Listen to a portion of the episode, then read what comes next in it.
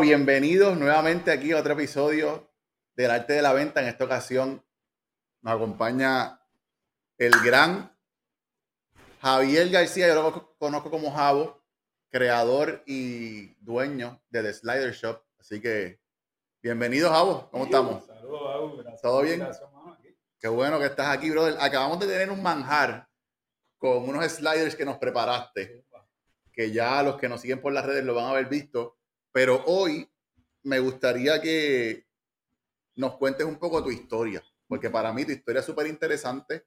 Nosotros nos conocemos desde el mil, ya lo cuando uno empieza con mil, está complicada la cosa. Ya sabemos que estamos picando para arriba. Exacto.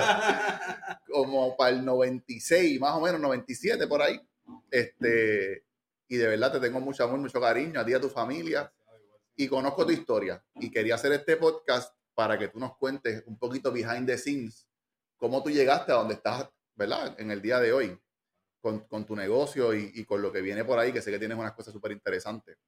Pero aquí tengo las notas, por si acaso. Voy a estar mirando aquí un momentito. Eh, háblame un poco de tus primeras experiencias de trabajo. ¿Cómo, ¿Cómo fue que tú arrancaste en el proceso de... Trabajo, pues si vamos bien para atrás, way back, lo primero que hice fue repartir periódico por aquí en la organización donde estamos ahora, donde, donde viven mis papás, donde yo nací y me crié toda la vida, donde, donde ustedes residen. Eh, pues eso fue lo primero que hice, repartir periódico. Eso me enseñó a levantarme temprano, tú sabes, a la disciplina del trabajo, que no, no, no importa lo que pase, llueve, truene, relampaguee, hay que salir a repartir periódico. Eh, fast forward un poquito más al frente, eh, primer trabajo formal, por decirlo, de, de ir a algún sitio y ponchar, eh, fue en Checkers, cuando estaban los, la Mm. cadena de fast food Checkers en, Me acuerdo de las papitas de Checkers. las papitas estaban Duro. duras. Eh, y era bien famoso por, por, por sus papitas. Pues yo trabajé en Checkers de Cagua, teníamos un pan en común que su papá era gerente de un Checkers y fue mi primera oportunidad de trabajo. Y fue la primera vez que tocaste la parte con los alimentos. La primera vez sin saber que iba a ser parte esencial en mi vida. Y que ni siquiera lo que iba a aprender allí, que fue un trabajo cuando uno tiene 17 años, uno no tiene expectativa de absolutamente Seguro. nada. Para hacer los chavitos y seguir. para hacer los chavitos para la gasolina y para, para salir y ahí fue. Eh, sin saber que eso iba a ser la base de mi, de mi formación en la industria de alimentos y bebidas. Ok. Ese restaurante, cuando llegó un momento que la cadena de Checkers se la llevan de Puerto Rico y esa localidad donde estaba lo deciden convertir en un restaurante mexicano. Se llamó Adelitas. Adelitas, me acuerdo. Eso era en Cagua. Sí, sí, sí. Cagua. Me acuerdo, me acuerdo. Trabajaste ahí, ¿verdad? No, pero visitaba mucho, obviamente por nuestras amistades. Este, y habían algunos que estaban en Vale Parking, otros estaban Sí, en la sí, cocina, sí, otros estaban de un- mesero. un bueno. Sí, sí.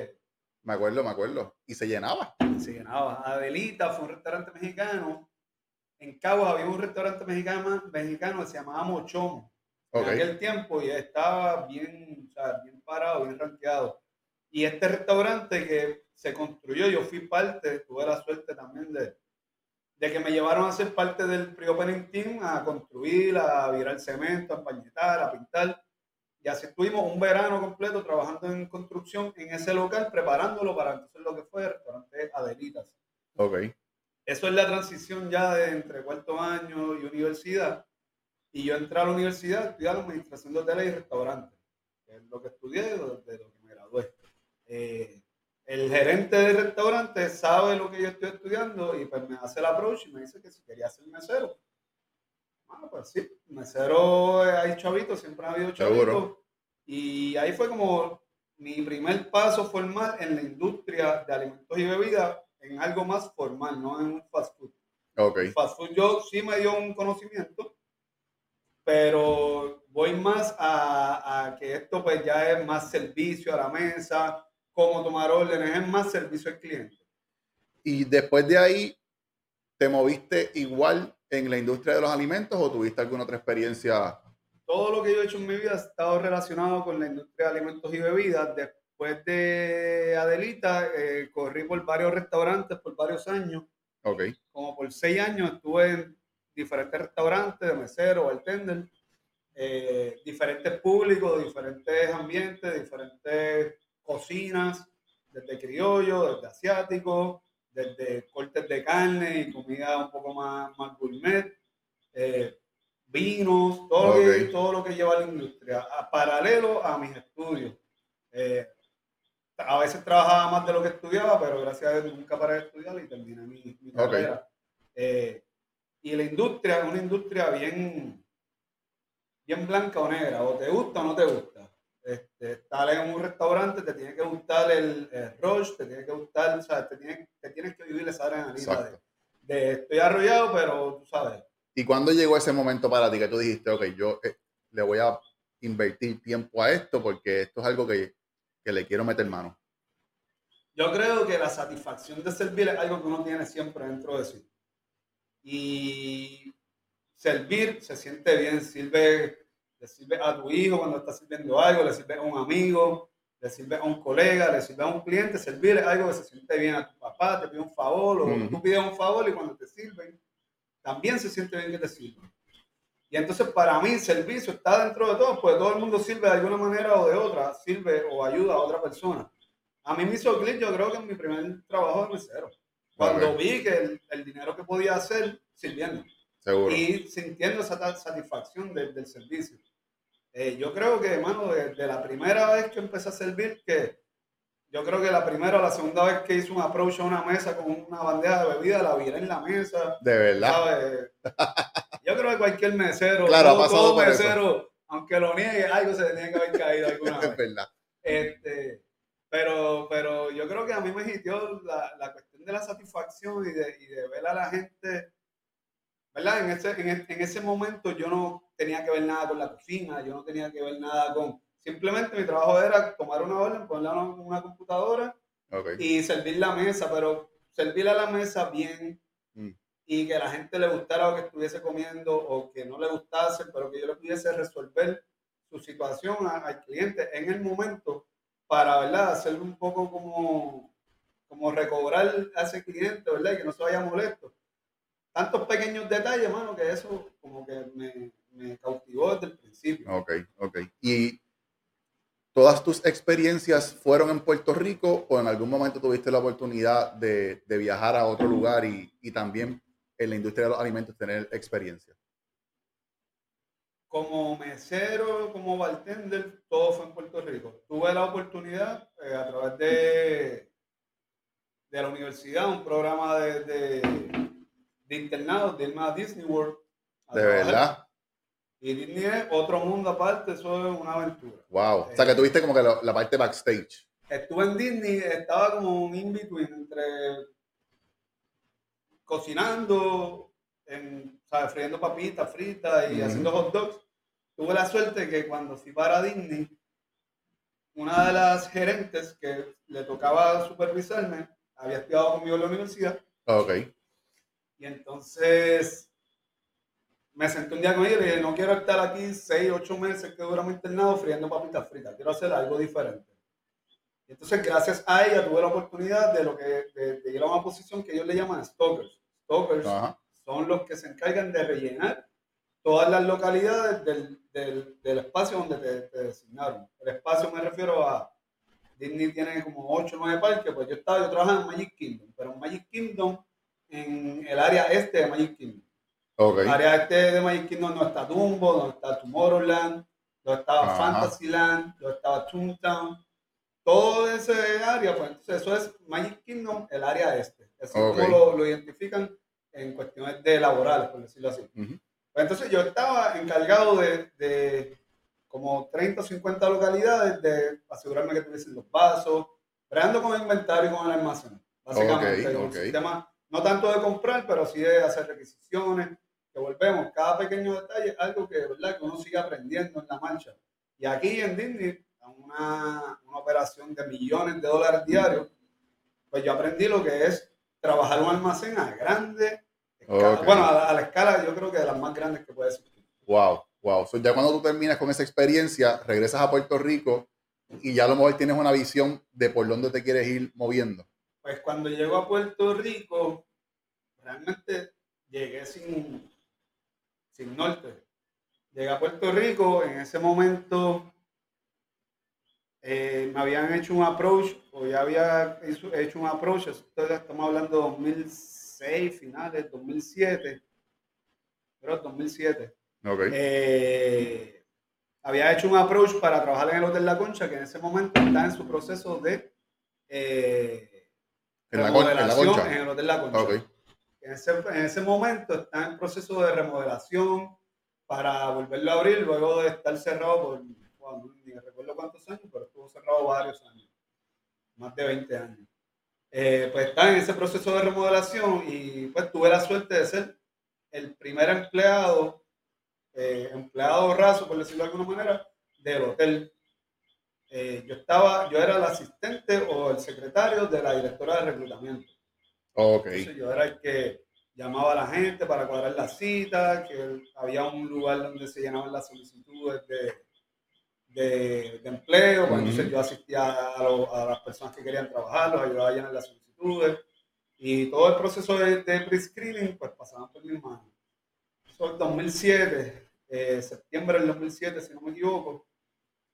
En diciembre del 2007, diciembre 8, abre la concha y ahí a mí me dan la oportunidad de ser un manager trainee. En español, un camp blower. En inglés, un camp blower. Ajá. Era el soplapote de todos los gerentes del hotel. Esto es algo bien importante en mi carrera porque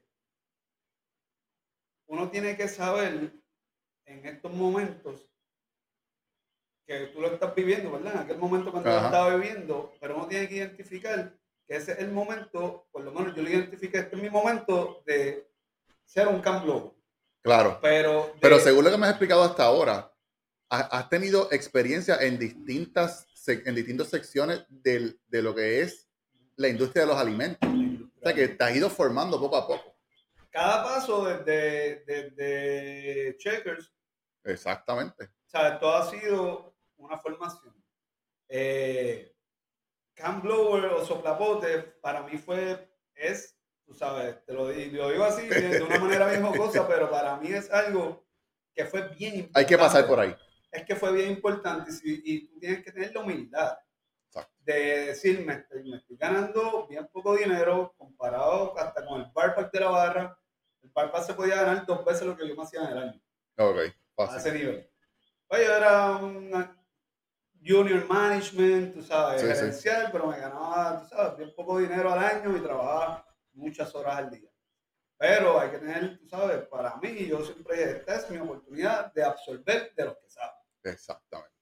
Entonces, en ese proceso de ser un manager trainee, que en español es, eres un junior management, un entry position de, de, management en un hotel, pero estás donde cualquier gerente te necesita, y tú vas a estar a asistir a cualquier director de departamento o cualquier gerente. Pero estás viendo el negocio completo. Estás viendo el, todo el negocio. Está, ¿sabes? Yo aprendí en la concha, lo primero que hice fue almacén Almacén ya lo había visto un poquito en Disney, pero acá entonces ya, está, ya me envolví en el proceso de comprar y hacer inventario.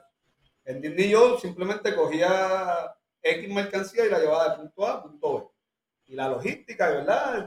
Llegan, llevándome, dejándome llevar por, por, los inventarios de cada outlet en específico. Pero entonces ya acá en el hotel me envolví en el proceso de hacer los inventarios, de identificar qué productos se movían, qué no se movían, chef, esto, ¿sabes? Tenemos que moverlo. Pues estamos hablando de cosas perecederas, ¿sabes? Que si no se mueven, se dañan.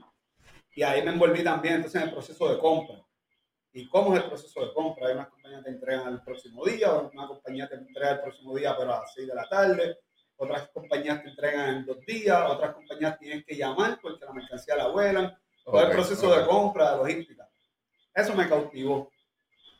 Y en, en, la oficina de compra en la concha estuve como un año, como un año, año y cuarto, año y, un par de meses, hasta que me movieron de un día para otro y me pusieron de Lobby Bar Assistant Manager. Okay. Cuando la concha era el de Place to Be. Ajá. Estamos hablando de una barra que vendía 25, 30 mil dólares en una noche cualquiera. Eh, una operación 8 bartender. La definición del rush.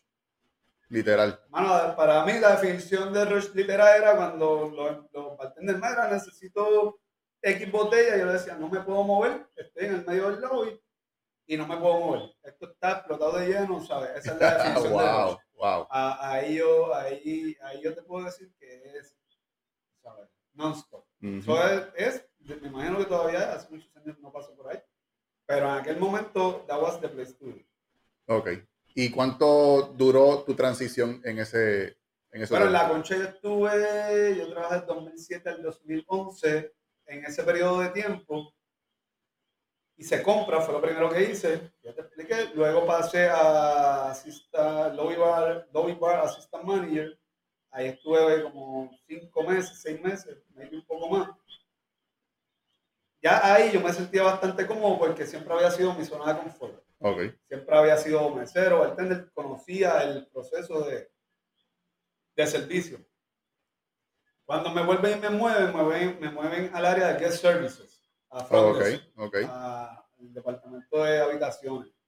Ya esa no era mi área de confort. Ya ahí tenía que tener mucho más engage con los clientes, con los huéspedes, resolver todas las situaciones, ¿sabes? Si el trago de la barra estaba malo, se iban a quejar no con el bartender, se iban a Ah. quejar al service.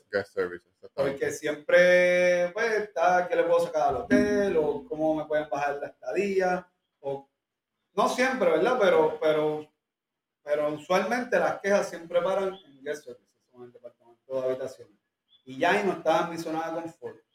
Fue bien challenging, pero también, ¿sabes? Le, Aprendiste. le saqué, le saqué el servicio Exacto. a cómo resolver el problema y a cómo virar la situación a favor de, del hotel en aquel momento y ahora las viro a favor mío. Exacto. Si no lo hubiese aprendido en aquel momento, pues quizás no, no fuera tan fácil, nunca fácil, pero no fuera tan preciso, si podemos llamarlo de alguna manera, en virar situaciones un poco complicadas en mi negocio, virarlas a favor mío. ¿no? Ok. Ok. Cómo poder eh, mantener al cliente feliz. a Sí, a lo a la, at the end of the day, exactamente. Y después de la concha, ¿qué hiciste? Después de la concha, entonces ahí me moví al Shera- en la concha, después de Talent Services, se abrió una posición de como asistente de compra, asistente del gerente de compra. Ok. Entonces esa posición, pues yo la solicité y me la dieron y, y ahí estuve formal en la oficina de compra como dos años y medio. Ok. Ya ese era mi trabajo formal, ya no era un camp global, ya había Sí, sí, aprendido sí. mucho. Bueno, no mucho, pero había aprendido, ¿verdad? De, de todos los aspectos de- del negocio de- de- del hotel. Y ahí pues entonces me quedé ya fijo como en la oficina de compra. Ahí estuve como dos años, dos años y medio, y entonces se me abre la oportunidad, o me surge la oportunidad de irme al Sheraton Centro de Convenciones Ok. en, ahí en el centro de convenciones, valga la redundancia. Y entonces ahí ya era comprador, estaba encargado de, de las compras del hotel. Las compras Ok. de bebida, de comida y de la papelería que se usaba en los outlets de comida. Hago esa, esa salvedad porque en la concha yo estuve envuelto en todo lo que era la compra de matres, por ejemplo, de, los- de las habitaciones, Ok. del linen, de la ropa de cama, de las toallas, de los amenities, que pueden ser la, la, el champú, el jabón, todo lo que se compraba en el hotel, absolutamente todo. Pues yo, Wow. tenía, yo tenía que tocar las órdenes de compra. tenía Y me que imagino que el proceso es un poco complicado porque el wear and tear no es comprar cualquier producto. Tienes que asegurarte de que aguante el embate de, de lo que es Sí, un no, hotel. ¿no? esto es, esto es un hotel, esto es ¿sabes? a coger paleta, day in, day in, day out. Eh, no, no, no vas a salir a comprar lo que se compra allá. Y que yo hay que, de una manera bien organizada y estructurada, cada director de departamento en aquel momento tenía que, ¿verdad?, que conocer su inventario y saber cuándo era su momento de, de, ¿verdad? de reordenar para mantener su, su, su par Ok. su, su inventario al día. Eh, pero pues, volvemos a lo mismo. eh, no es lo mismo comprar comida que comprar un vagón de, de, de línea, Claro, claro. sabes. Esto se tarda y tiene un, un- un periodo de tiempo de transportación que todo eso se tiene que, que considerar al momento de poner las órdenes para que te lleguen en el tiempo adecuado. Ven acá, Javo. Y según lo que me has explicado hasta ahora, tu trayectoria ha sido exitosa en un proceso de crecimiento dentro de la industria. ¿Dónde comienza el proceso de decir, yo voy a montar un negocio para mí? ¿Cómo, cómo fue ese, ese clic mental o, o cuándo fue que tú dijiste, espérate, es el momento? siendo mesero, ¿verdad? Los meseros se hacen muy buen dinero, igual que los bartenders. Yo vi el, ¿verdad? El, el- vi y tuve la suerte de trabajar en muy buenos restaurantes, bien mal llevados, Ok. y vi y, y tuve la oportunidad de trabajar desde el principio en muy buenos restaurantes, bien mal llevados, y los vi ser bien exitosos y los vi fracasar. Ok.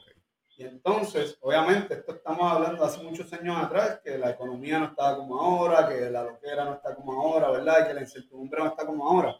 Pero igual vi que un negocio bien llevado en cualquier, ¿sabes? En cualquier etapa, en cualquier día o en cualquier situación, un, un negocio bien llevado, con los requisitos necesarios para, para que un negocio sea exitoso. Si uno se deja llevar por eso, servicio, comida de excelencia, limpieza, todas esas pequeñas cosas aportan a que tu negocio sea exitoso. No importa en qué, Ok. en, en qué, en qué situación, en qué lugar o en qué, ¿verdad? En qué pandemia o lo que sea, ¿verdad? Como, como nosotros llevamos viviendo por mucho tiempo. Y a lo mejor ver esos negocios fracasar. A Tú estabas pensando, desde- espérate. Desde un principio, tú sabes, yo llegué a trabajar con 21 años en restaurantes donde el dueño tenía 21 años y le habían puesto un restaurante de un cuarto millón de pesos a un chamaco y bien exitoso hasta que no fue exitoso porque el tipo no sabía hacer con el chavo y, tú sabes, Ok, y- y ya no fue exitoso. Ok. Eh, y entonces ver todo eso, ¿verdad? A cada cual le llega a su, a su tiempo y a su manera. Eh, pero ver todos esos pequeños factores de una manera u otra me dijeron a mí, o sea, tú montas un negocio y, ¿verdad? Lo, lo llevas bien de la manera correcta, comida de excelencia, servicio de excelencia, mucha limpieza, mucha buena presentación, tú sabes. Hay muchas posibilidades de que sea, de que sea exitoso, ¿verdad? O sea que ya desde un principio tú, tú tenías eso en tu mente. Yo tenía en mi mente corriendo desde, desde la universidad que yo quería tener un negocio. Siempre mi meta ha sido, o siempre fue, tener un negocio y trabajar para mí. Lo que pasa es que uno no puede decir que quiero montar un negocio y montar un negocio sin conocer todos los aspectos de tu negocio, sea el que sea. Exactamente. Este, si vas a cortar grama, tú no puedes montar un negocio de cortar grama sin saber pasar crimen. Exacto. Y, y así lo vi yo cuando me tocaba limpiar los baños en los hoteles, que aunque no era mi trabajo, pero tenía que irlos a inspeccionar. Cuando me tocaba inspeccionar una habitación, que la cama tenía que estar de una manera, que el baño Ujú. tenía que estar de una manera, que el papel de baño tenía que estar de una manera, las toallas. Todos estos pequeños detalles, ese ojo que yo Desarrollaste. desarrollé en ese momento me llevan a que mi negocio yo puedo ver ¿sabes? mucho más allá de lo que la gente piensa que uno no puede ver. Y a veces lo digo relajando, se lo digo a mi empleado, pero yo tengo hasta un ojo, digo yo, en la parte de atrás, pero aunque estoy de espalda Seguro. cocinando a lo que está pasando en la terraza del negocio, yo le puedo decir a un empleado sin mirar que ya una persona posiblemente terminó de comer. Seguro. O le puedo decir a un empleado, se está acercando a alguien porque escuchó el carro que se apagó el carro. Pues te despierta los sentidos. Ok. Y entonces Wow. la visión, escuchar es algo bien importante. O sea, tú ves un plato que se acabó, pues no espera que el plato esté allí jangueando cinco minutos. Ves. Exactamente. da el servicio. exactamente. Entonces, a tu pregunta, desde, yo creo desde que estaba en la universidad ya hablaba con profesores de, ¿verdad? De, de que me guiaran un poco más a, en vez de administrar, pues sí, uno para ser dueño tiene que saber administrar. Pero yo creo que nos pasa a todos en la universidad que nunca nos preparan a cómo ser dueño. Correcto. Tú aprendes a administrar. Tú aprendes Una a administrar empresa. un del de otra persona, pero no te enseñan a desde cero cómo puedo empezar desde cero. Desde cero y sin dinero. ¿Y dónde, dónde comienza eso, Javo? Porque ya tú tienes un negocio exquisito, exitoso.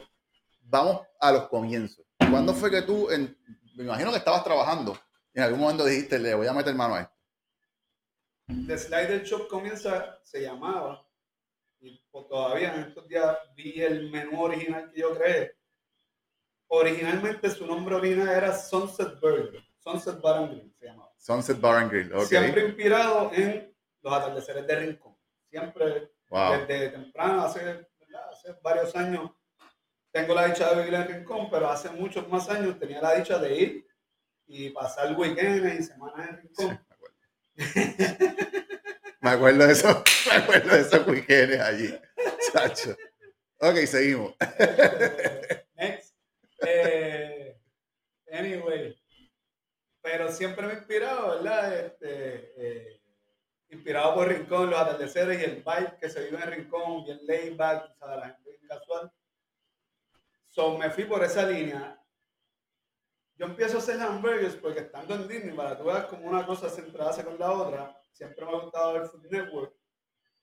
Y vi un día un programa de Rachel, creo que era, que ya hizo un hamburger, pero le metió cebolla, pimiento a la carne, en la misma mezcla okay, de la carne. okay. Coño, esto suena interesante. Y eso, mi mente lo llevó a, voy a hacer eso, pero voy a, entonces a hacerlo a mi manera.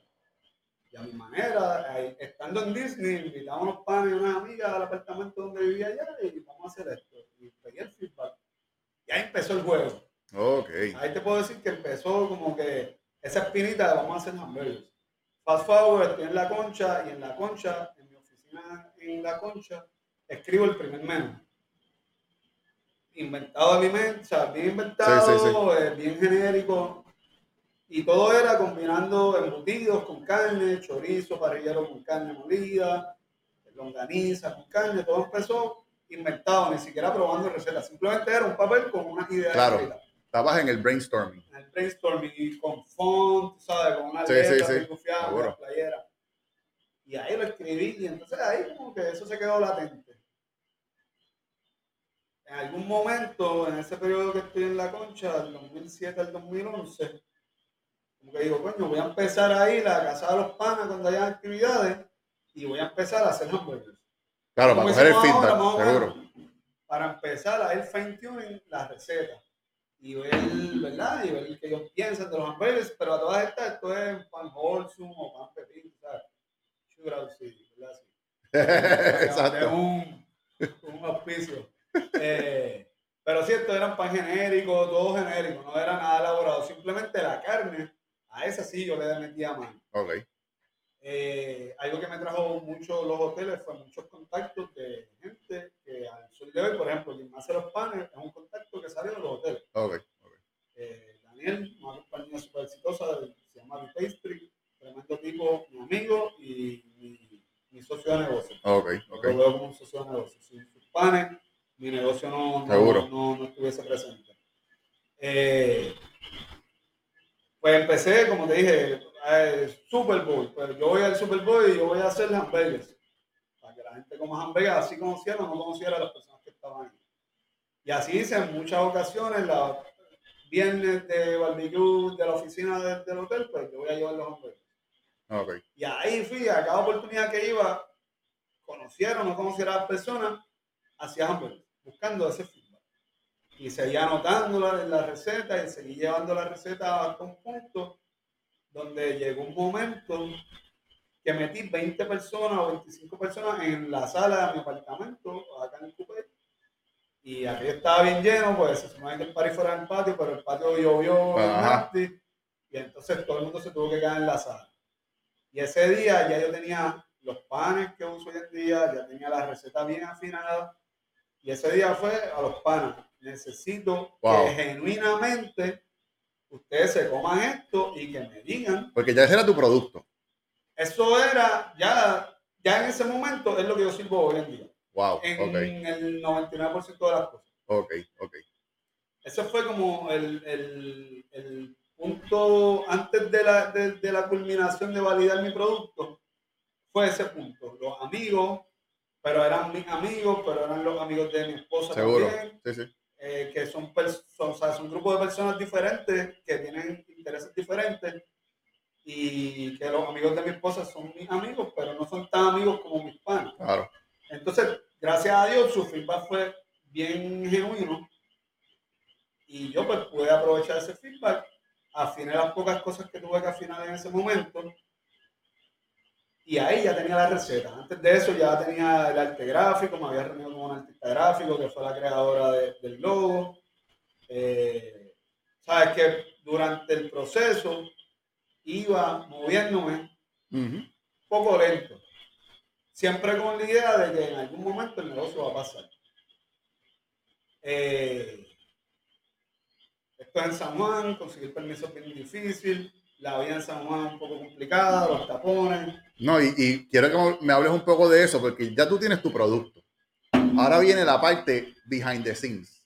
Hay que conseguir una localidad, hay que conseguir unos permisos. eh, bregar con el gobierno, como tú dices, es sumamente complicado. ¿Llegó algún momento en donde tú dijiste, diablo, esto, esto está demasiado, no lo voy a hacer?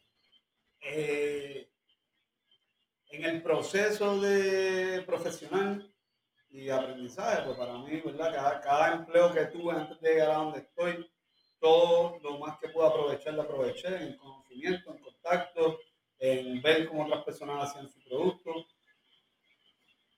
En el proceso donde ya hice como los food tasting acá en San Juan, me cansé de vivir en San Juan literalmente me cansé de tener que chuparme un tapón tres horas al día en tapones. Y entonces se me da la oportunidad de irme a trabajar de vendedor en el área oeste, con una compañía que se llama SeaWorld. Era vendedor de pescados, de mariscos, quesos finos, jamones finos. Eh, y ahí estuve como un año y cuarto, como un año y medio. Ok. Y en ese año y medio, yo me dediqué a probar hamburgues en todo el área oeste. Y yo corría desde Quebradillas hasta La Palguera, hasta Lajas. O sea, tenía un montón de lugares para comer. Y de mis mismos clientes iba, le probaba los hamburgues, a los que no vendían pescado, como quiera me metí, com- compraba hamburgues para probar. Eh, ya estando en SeaWorld como vendedor, yo como que le cojo, veo lo que está, ¿verdad? Lo que hago es probar, ¿verdad? Y- Claro, lo que es el ambiente. Tanteando el ambiente, exacto, y, y probando a ver qué es lo que está pasando, ¿verdad? Y entonces en mi mente es como que, bueno, este tipo está sirviendo algo que no es lo mejor, que no estaba a veces, en ocasiones sí era bien bueno, en ocasiones estaba bien presentable, pero en ocasiones era, ¿sabes? Un party bien pequeño con un pan bien grande, o un pan bien chiquito, un party bien grande, o un pan que no funciona porque no aguanta los jugos del, del hamburger, el pan se te deshace. Pero este tipo es exitoso de alguna manera. Ok. Entonces siempre yo lo vi como que si este, si este o, o cualquiera de los negocios que yo visité es exitoso, con algo bien bueno o con algo no tan bueno, pero sigue siendo exitoso, pues eso me dio confianza. Es decir, yo tengo algo que ya está casi, casi probado Ajá. y yo sé que es bueno. Porque, ¿verdad? Eh, eh, objetivamente, tratando de ser lo más objetivo posible, Seguro. Eh, yo traté de compararme con todas las personas, los, los mejores, los excelentes y los no tan buenos. Y yo estaba entre los mejores. Entonces, siendo vendedor, tengo la suerte y la dicha de que conozco a un tipo, una persona que aprecio mucho, hace tiempo no veo, se llama Luis Piñero. Él es un chef, chef reconocido en la industria y es un chef en, en el área oeste. Hicimos muy buena, muy buena relación de negocios. Yo era su suplidor de pescado. Y un día me siento con él y digo, "Bueno, tengo esta idea y me gustaría presentártela. porque Él es juez también de competencias de, Ok. de comida. Ok. Entonces, pues es el package perfecto, porque Claro. es un juez, sabe mucho de la industria, es un chef corporativo, tiene su negocio. Y, el, y Piñero fue tan y tan y tan y tan gentil conmigo que me dijo, este miércoles vas a venir a mi negocio, yo te voy a dar una esquina de la cocina y tú me vas a cocinar y me vas a platear tus tu, tu styles.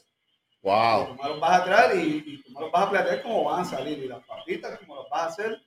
Todo como si tú lo fueras, como si este fuera tu negocio y tú estuvieses sirviéndole a, tu, a tus clientes. Y mano, y si vas allá ese miércoles y Manny, ¿cómo te sentías en ese momento? bien asustado.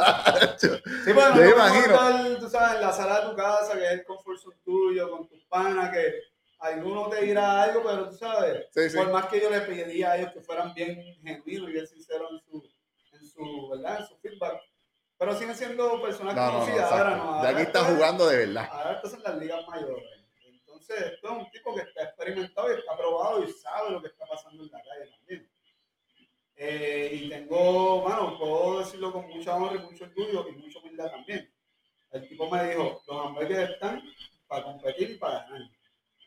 Me hizo un cambio o le añadió un queso feta al vegetariano que no tenía el queso feta. Ok. Y ese cambio que él hizo, así mismo está en menú casi seis años después. Wow. Eh, y cuando el tipo me dijo eso, pues ahí yo dije, mano, tú ¿sabes? Aquí hay algo, aquí hay algo, ¿sabes? Que puede tener valor y que puede tener éxito.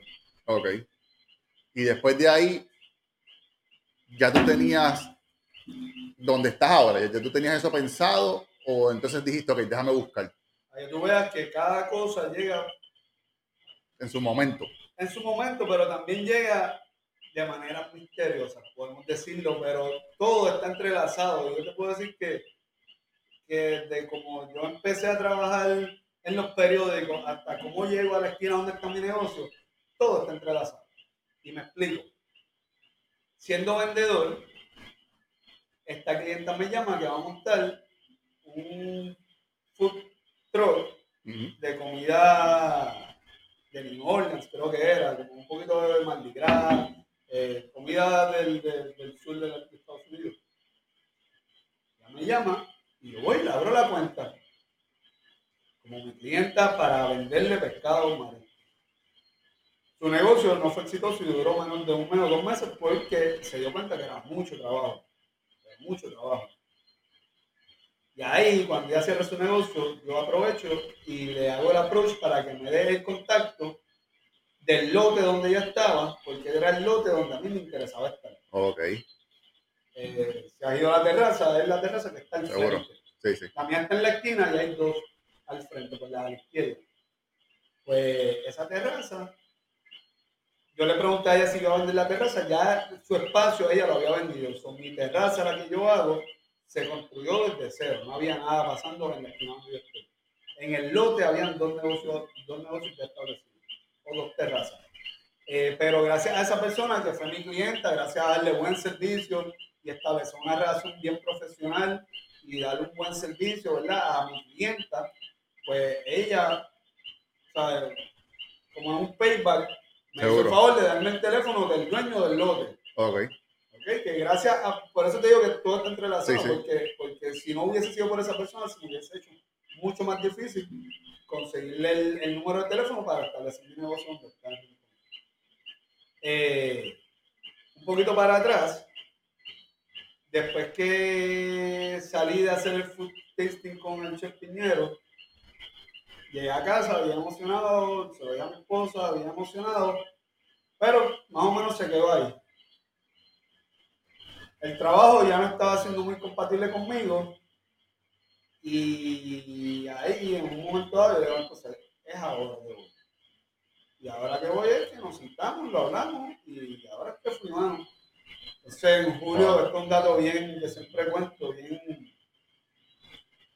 que yo lo cojo como, mano, como, como hay un signo del más allá. ajá, En julio 11 del 2016, ya yo, te- ya yo había mandado, ya estaba el proceso. No sé si más adelantado, ya estaba el proceso, pero recuerdo, o sea, el proceso me refiero de empezar a buscar eh, documentos que si de Hacienda, que si del CRIM, empezar a buscar sí. los documentos, pero no era algo como que voy a abrir mañana, era algo como que más paulatino.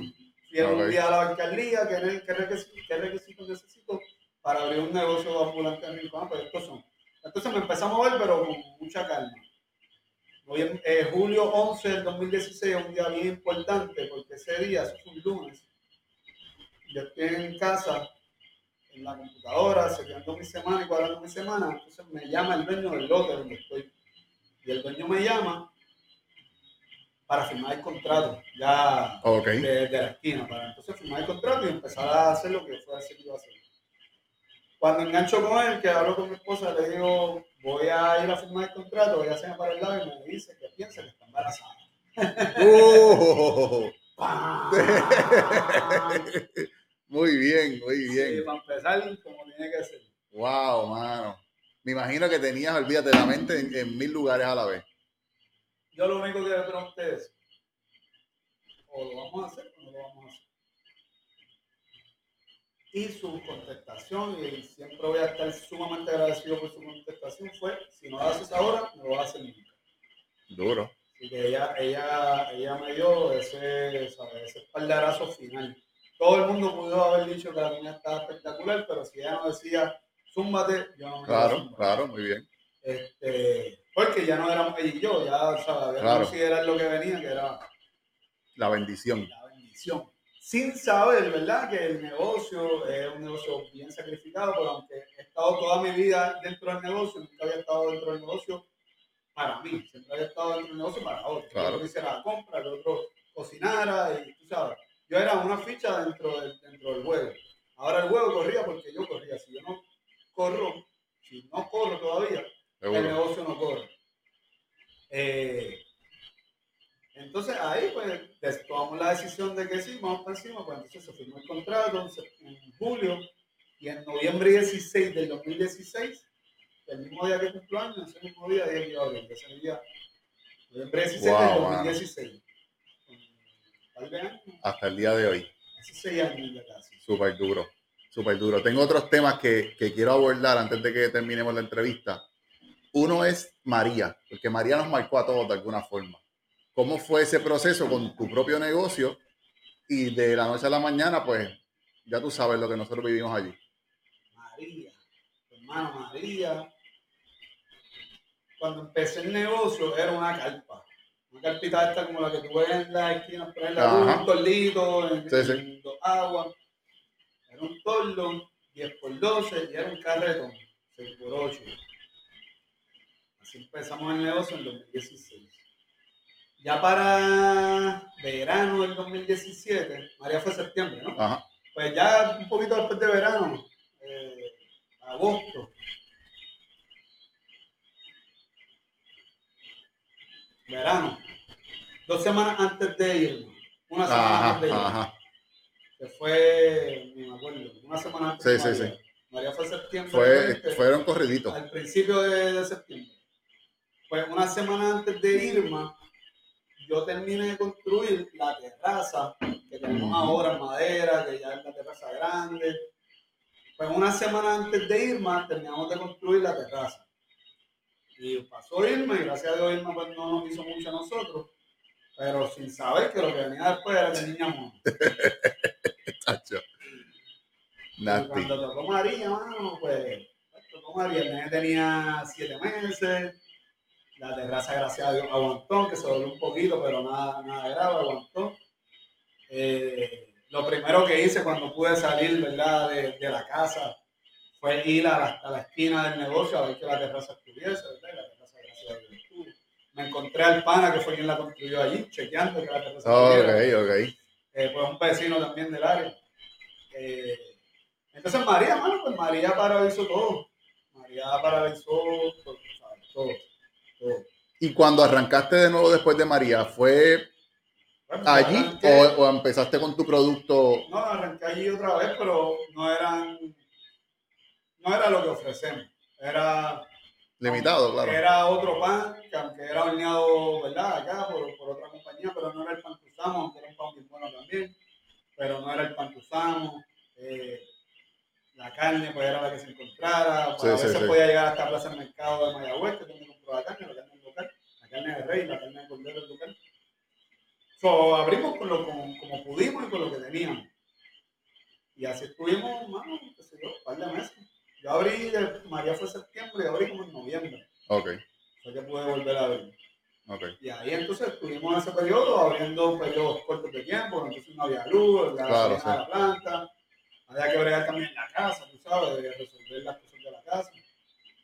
Eh, y María, pues entonces, también algo que, que es bien, que es otro factor que le añade, ¿verdad?, creatividad al modelo de negocio que yo tengo, y no por el modelo de negocio, sino por donde, donde está el negocio, que es Rincón. Es un pueblo bien seasonal. O sea, un pueblo que se llena durante el invierno, y ya no tanto, pero se sigue vaciando luego del verano se vacía, se vacía. Entonces, la gente ve la destrucción que había en María, los turistas que tenían cuadrado venir a Rincón, pues ya cancelaron sus vuelos, pues ven que no hay agua, que no hay luz, que no está llegando la, la comida o los, o los, suministros. los, suministros, que los supermercados pues no están llenos, y la gente pues no vino. So, ahí pues nos tuvimos que poner creativos, abrir unas horas diferentes, hacer otro tipo de cosas para que el negocio ¿verdad? se mantuviese. Javo, ¿y qué a, a, alguien que nos esté viendo que a lo mejor esté pensando levantar su propio negocio? ¿Qué consejo tú le puedes dar?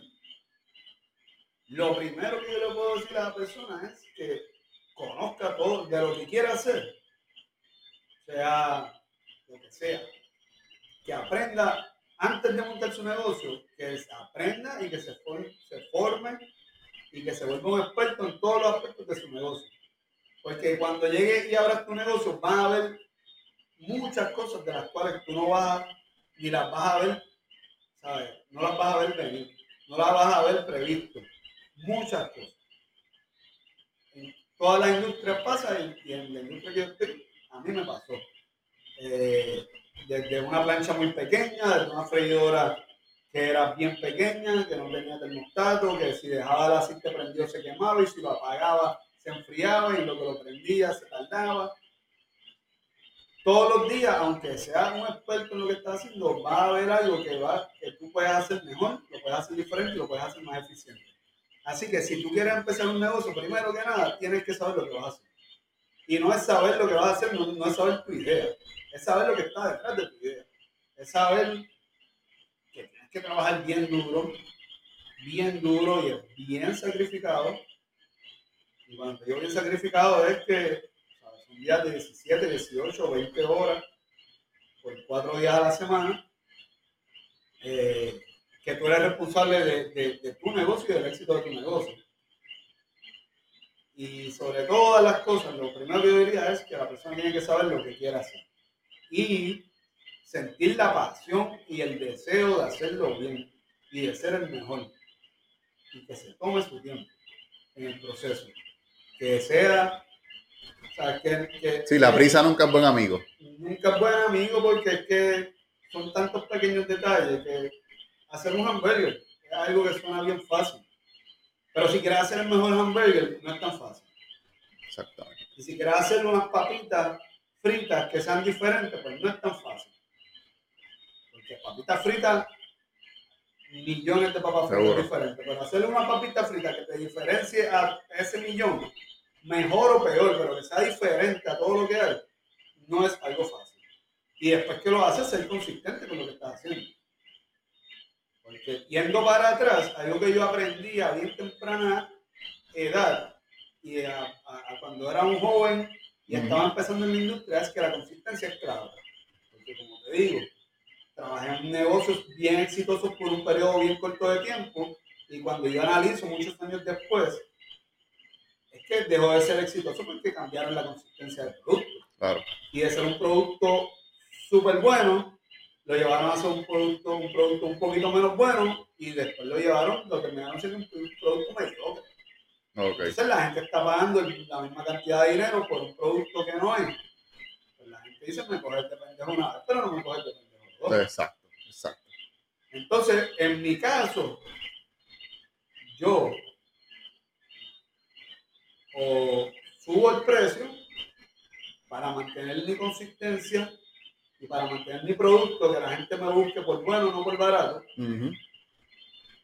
Y si se pone bien complicado, aguanto el producto, el que sea, lo aguanto y no lo ofrezco al menos. Lo saco del menú hasta que el precio vuelve y, caiga en la escala donde yo sé que.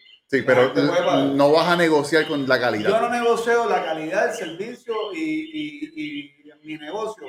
Son bien pocas cosas para negociar.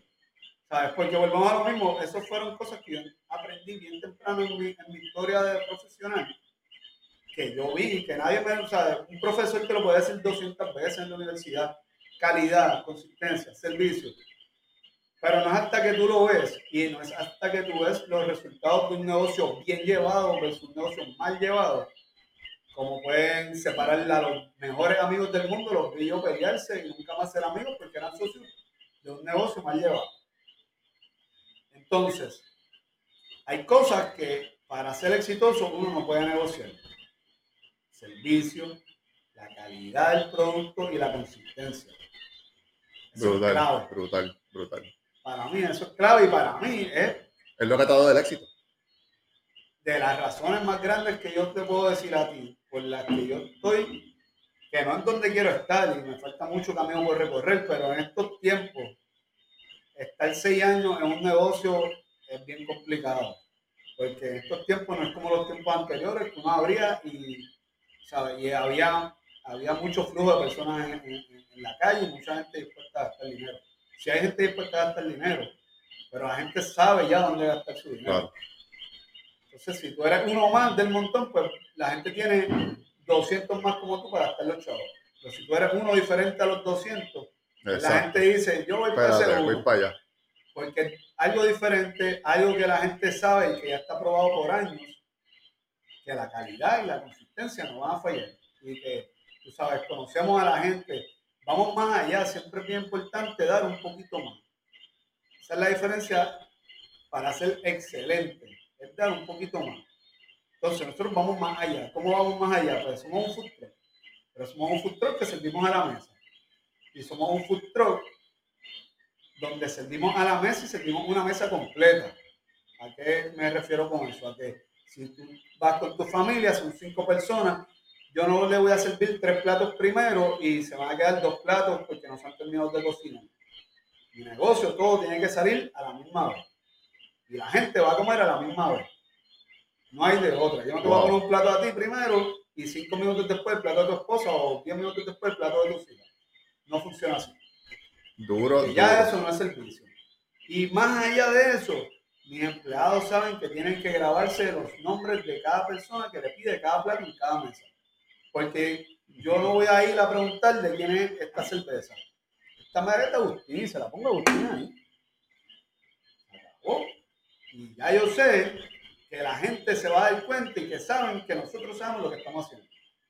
Qué duro, brother. Porque es que es de la única manera, volvemos a lo mismo. Hoy en día, todos los días hay un negocio nuevo, todos los días sale gente con ideas bien brutales, igual gente que monta negocios sin saber lo que está haciendo.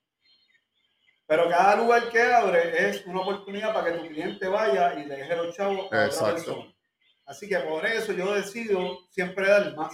Para que mi cliente siempre se acuerde de que coño fui a aquel sitio, pero todavía. Y no hay un lugar que le satisfaga a mi cliente como ir a mi negocio, porque sabe que uno lo recibe, que por más arriba que uno esté, por lo menos se asoma, lo saluda y tener ese contacto con el cliente es bien importante también, porque son, estamos creando relaciones con personas, ¿no? yo no, es una transacción. Yo no estoy haciendo una transacción, que es como, que es como, ¿verdad? Como mucha gente ve los negocios. Dame una cerveza, te doy tres pesos. Y ya, y, quedó ahí. Exacto. Pero yo estoy dando, pues, como te dije, siempre al más allá coño, gracias por venir, gracias siempre por regresar, me encanta cuando vienes, ¿cómo estás, Agustín? Gracias por venir. Sí, sí, ese calor humano. Lo, lo, te va a comer lo de siempre, pues vamos conociendo ya a nuestros clientes y al que viene nuevo, pues lo incluimos en nuestra familia, de darle ese calor humano como, como si fuéramos panas. Brutal, brutal, eso, Eso, eso no viene, eso no nace, ni eso, ¿verdad? Eso se crea en el camino pero son cosas que uno tiene que estar bien consciente para que, para que sea exitoso en lo que sea que vaya a hacer. Bueno, ahí le dieron una clase, así que tomen nota. Javo, antes de terminar, eh, háblame de tus sliders, mano. dame tu menú, dónde te podemos visitar. El Slider Shop Puerto Rico está en la carretera 413 en el Road to Happiness en Puerto Rico, en el kilómetro 0.5. Esto queda a una cuadra del balneario de Rincón. Estamos ahora mismo, volvemos a operar ahora en noviembre 3, esta próxima semana, volvemos a operar, después de habernos cogido un par de días libres. Eh, estamos de jueves a domingo por el momento. Estamos, ahora mismo voy a abrir de 11 a 5, los cuatro días. Estamos buscando empleados, como la mitad o el 90% de los que tienen negocio en Puerto Rico, pues estamos buscando por lo menos dos empleados más para poder extender el horario hasta las 8 de la noche, okay. de 11 a 8. Ok. Estamos de jueves a domingo de 11 a 8. Nosotros hacemos, nos dedicamos a hacer sliders diferentes o, o creativos hasta cierto punto. Tenemos sliders vegetarianos, que es una seta salteada con chalos y sale con yogur de aguacate hecho en la casa, siwizara, queso feta. Eh, tenemos sliders de cordero, que es cordero local de Puerto Rico eh, la hacemos con una salsa de menta hecha en la casa. eh, sale con su lechuga, su tomate, su queso feta. Entonces hacemos slider de salmón también, con una salsita tártara que hacemos en la casa. Todo lo que hacemos, desde los marinados de las carnes, desde las salsas, desde la salsa de queso, de queso blue cheese, la hacemos en casa. Tenemos uno que es con, le llamamos el sweet, pues de un slider de carne o de pollo, entonces le ponemos una cama de majado de queso crema, plátano maduro. Y entonces eso lo metemos por encima una salsita de guayaba, un glaseadito de guayaba. Oh my God. Y ese está desde el primer día, ¿no? Ese no, nadie lo deja ahí. Eh, y entonces así pues tenemos un smash burger con cebollita frita, con mucho bacon, mucho queso. Tenemos uno que mezclamos la carne de res con, con un embutido, eh, con un chorizo parrillero, pero no es un chorizo parrillero. Este chorizo tiene albahaca, cilantro, son red tomatoes. Entonces eso pues, Ok. pues, no un chori burger cualquiera, No, claro, claro. es algo un poquito más elaborado. Bello. Entonces, pues tratamos de aportar a la economía local, consumimos mucha lechuga local, consumimos la carne de res local, el cordero es local. No podemos hacerlo todo local, pues es casi casi imposible, pero todo lo que podamos conseguir local semana tras semana es lo que implementamos. Hay unas cosas que no cambian, como la carne de res, como el cordero, este, esas dos, esas dos, o sea, eso es local y eso no cambia. Eh, pues, el salmón no se consigue fresco, eh, así que aunque se consiga, pues usamos, Sí, sí. este, pero las salsas, todo, todo, lo, todo lo hacemos acá. Bueno, yo voy a visitar nuevamente y te agradezco este tiempo, hermano, de verdad, de corazón. Riquísimos los sliders que los probamos ahorita. Así que- Exacto. Bueno, gracias por acompañarnos y peace out.